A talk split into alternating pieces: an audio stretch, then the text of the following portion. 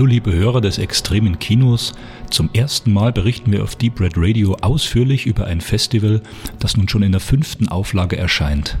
Begonnen hatte alles 2010 mit der Filmreihe Hardline, die einmal monatlich Grenzgänger des guten Geschmacks präsentierte, ab und an auch den einen oder anderen Klassiker wie Voodoo Schreckensinsel der Zombies oder John Carpenters The Thing. Nun stehen die treuen Gäste, die Zuschauer, wie auch die Festivalmacher vor der entscheidenden Auflage des Festivals, die, wie es programmatisch im Begleitheft heißt, den Event endgültig auf der Festival-Landkarte verzeichnet. Dennoch sind die Macher immer noch so wild und ungestüm wie zur ersten Stunde. Das heißt, es erwartet die Zuschauer auf der einen Seite immer noch extremes Kino in all seinen Facetten, Survival-Thriller, absurde Mockumentaries, bitterböse schwarze Komödien und natürlich waschechter Horror samt Splatter-Overkills. Auf der anderen Seite konnte man so viele internationale Gäste wie nie zuvor erleben. Da wären zum einen die beiden kanadischen Regisseure Chad Archibald und Gabriel Carra zu nennen. Chad Archibald, ihm war das diesjährige Director Spotlight gewidmet, also seine drei jüngsten Filme The Drownsman von 2014, Bite von 2015 und als Deutschlandpremiere der brandaktuelle The Heretics.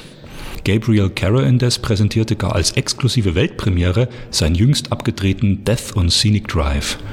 Am ersten und zweiten Tag konnte ich die folgenden Filme sehen. Zunächst war es die soeben angesprochene Deutschlandpremiere von The Heretics, Chad Archibalds jüngsten Film. Und so möchte ich vorweg sagen, sein bisher bester, wobei die Vorgängerfilme schon sehr gut waren. Chad Archibald stand, und hier muss man die vollendete Organisationsleistung des Festivals bereits durch und durch loben, nach jedem Film persönlich im Kino zu 30-minütigen Q&As zur Verfügung. Er war zusammen mit Darsteller Ry Barrett und seinem Manager durchweg zum Greifen nah, war super gut gelaunt, hatte Bock auf das Publikum Publikum und das Festival und verabschiedet sich am letzten Abend sichtlich gerührt, bevor er am Montag nach dem Festival sofort in den Flieger und ab nach Schweden zur dortigen Premiere seines Heretics düsen musste. Kurz zur Story von The Heretics. Der Film erzählt eine ganz unklassisch anmutende Hexenzaubergeschichte, in der eine junge Frau zunächst im nächtlichen Vorort gekidnappt wird und raus ins abgelegene wilde Walddickicht gekarrt wird. In der abgelegensten Waldhütte überhaupt, der Film wurde originär in den kanadischen Wäldern gedreht, die Bauten selbst errichtet, muss Gloria die schwärzeste Nacht ihres Lebens überstehen, sodass die finstere Teufelsbrut, von der Gloria besessen ist, bis zum Morgengrauen wieder aus ihr herausbrechen kann. Wieder, fragt ihr, in einer Albtraumsequenz gleich zu Beginn des Films wird ersichtlich, offensichtlich, dass Gloria Opfer eines sektischen Opferkults wurde. Nun wartet der Dämon die ganze Nacht darauf, aus ihr wieder herauszubrechen. Und wer schon einmal was von Chad Archibald gehört hat oder wer nach unseren Podcasts mehr von ihm sehen möchte, denn es lohnt sich ungemein, den erwartet bei jedem seiner Filme eine überaus straight erzählte, spannend montierte Story mit düsteren, atmosphärischen Bildern und das Markenzeichen von ihm und seiner Firma Black Fawn Films handgemachte Spezialeffekte, irres Creature Design, seine Filme wirken oftmals wie Back to the Roots, weg vom CGI und hin zu spürbaren haptischen Maskeneffekten, die wir ja immer so gerne in den 1980er Horrorfilmen konsumiert haben. Chad Archibald ist aber nur in Anführungsstrichen einer von vieren. Gabriel Carra bekam ich ebenso für ein exklusives Interview vors Mikro und der sehr zurückhaltende und geradezu freundlich schüchterne Carra wird dann im zweiten Podcast mit der Weltpremiere von Death on Scenic Drive samt Interview großes Thema sein. Dagegen überzeugten mich persönlich am zweiten Festivaltag vor allem Regisseur Angel González Martinez und dessen Produzent und befreundeter Kollege Juan mit dem stilistisch überwältigenden, mit mit 75 Minuten kompakten Kompulsion, Compulsion auf Englisch. Der nur in zehn Tagen gedrehte, dafür aber in filmischer Sprache, Kamera, Sounddesign und Intensität astreiner Survival-Thriller ist mit seinem an die Nieren gehenden Spiel der teilweise völlig unbekannten Darsteller mehr als denkwürdig. Nun könnte man sagen, okay, Survival-Thriller in vielen Facetten gab es schon. Vorreiter war ja Frankreich mit High Tension, À l'intérieur, Inside, Martyrs und so weiter. Und schon gibt sich Martinez auch im QA sowie in meinem Interview deutlich von diesen Werken beeinflusst. Sein Film, der erste spanische Survival-Thriller dieser Art, geht aber völlig eigene Wege. Gesprochen wird so gut wie gar nicht. Die Bildsprache erinnert teilweise an die von Stummfilmen. Sein Werk möchte ich an dieser Stelle mehr als überwältigende Sinneserfahrung beschreiben, vor allem bei der Sichtung im Kino und weniger als typischer Genrefilm seiner Art. Er hebt sich deutlich darüber hinaus und blieb über das gesamte Festival mein stiller Favorit. Die Story ist in diesem Zusammenhang klar zu simpel und dem Film in seiner Wirkung gerecht zu werden. Aber das war zum Beispiel bei Blood Simple von den Coens genauso. Eine junge Frau beobachtet eines Tages, wie ihr Lebensgefährte in seiner Zeit der Abwesenheit, er gibt dies natürlich als Dienstzeit vor, in einem völlig abgelegenen Landgut vor einem schroffen Mittelgebirgsfelsen in der spanischen Pampa junge Frauen entführt, foltert, tötet. Die Erkenntnis soll später nicht nur ihr, sondern auch sein Leben grundlegend verändern. Das Wichtigste vorweg, Kompulsion wurde wie bereits angesprochen in zehn Tagen und mit einem geradezu lächerlich geringen Budget gedreht. Demzufolge wird der Zuschauer nie, ich möchte sagen, Opfer von Torture-Porn-Effekten, zu viel Blut und dergleichen. Die Szenen, in denen es dennoch sehr hart zur Sache geht, sind oftmals sehr dunkel. Man könnte sagen, die Schatten blenden bewusst die harschen Effekte aus, die sich dann aber umso effektiver im Kopf des Zuschauers entfalten. Man denke kurz an den Schluss von David Fincher 7.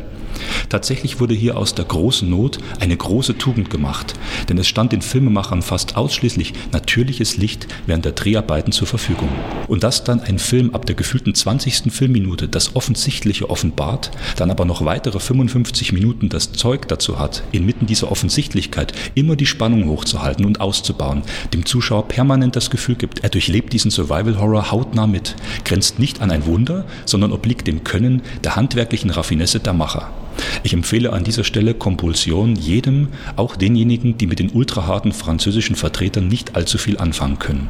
Zuvor konnte ich noch die amüsante, absurde Mockumentary Top Not Detective aus Australien begutachten.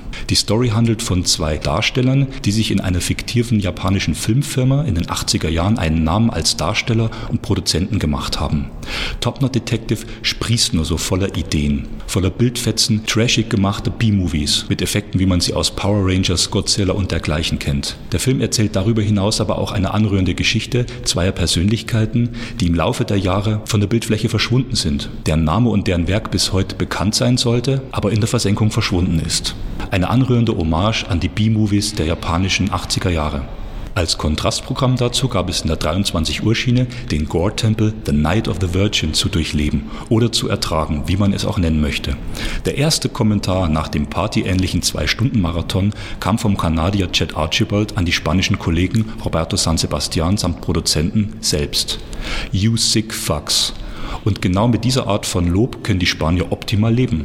Thank you, that's a big compliment. Wer von den Gorehounds von euch also nach mehreren Jahren endlich mal wieder ein würdiges Pendant zu dem frühen Peter Jackson-Film à la Bad Taste und Dead Alive gesucht hat, hier habt ihr es. Minutenlange Splatter-Sequenzen, literweise Kunstblut und ein spanischer Hauptdarsteller, der gleichwohl in spanischen TV-Produktionen bekannt und beliebt, sich für sein Spielfilmdebüt mehr als die Seele aus dem Leib spielt.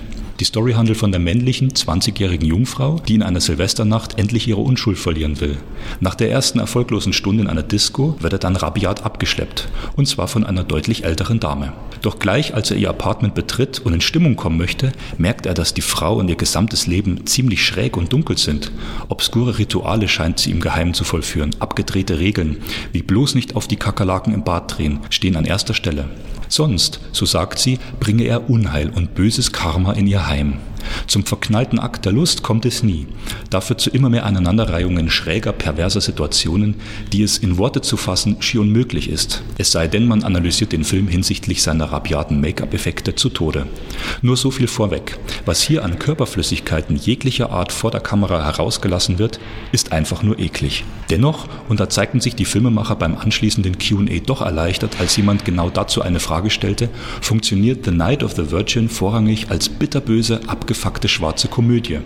Die obskuren Situationen sind so aneinandergereiht, dass der Film tatsächlich seinen Entertainment-Faktor aufrechterhalten kann und kaum langweilt. Neben den unglaublichen, durchweg handgemachten Spezialeffekten ist in erster Linie dann aber den beiden Hauptdarstellern zu danken, die zu Beginn der Dreharbeiten wohl scheinbar nur die ersten 15 Seiten des Skripts zu lesen bekamen und sich in der Folge immer weiter gegenseitig zu übertrumpfen scheinen. Over the Top ist die Devise dieser heftigen Splatter-Party-Granate, die gerade auf Festivals in aller Welt heftig einschlägt. Und es ist unglaublich, dass dieser Film im November uncut von der FSK ab 18 freigegeben hierzulande veröffentlicht wird. 117 Minuten dauert er, hat aber meines Erachtens einen zu langen Prolog und zu langen Epilog. Mit einer kompakteren Spielzeit von etwa knapp 100 Minuten und einer mehr auf den Punkt gebrachten Handlung hätten sich die Spanier mit ihrem Debüt selbst ein Monument für die Ewigkeit geschaffen. Berühmt und in Fankreisen beliebt wird The Night of the Virgin ohnehin, so viel ist sicher. Und natürlich wurden zum Screening Gimmicks verteilt, wie Kotztüten, Kondome und Masken. Beweisfotos der zweiten Nacht seht ihr auf unserer Homepage. Und damit gute Nacht, schlaft schön und bis zum zweiten Teil von Hardline.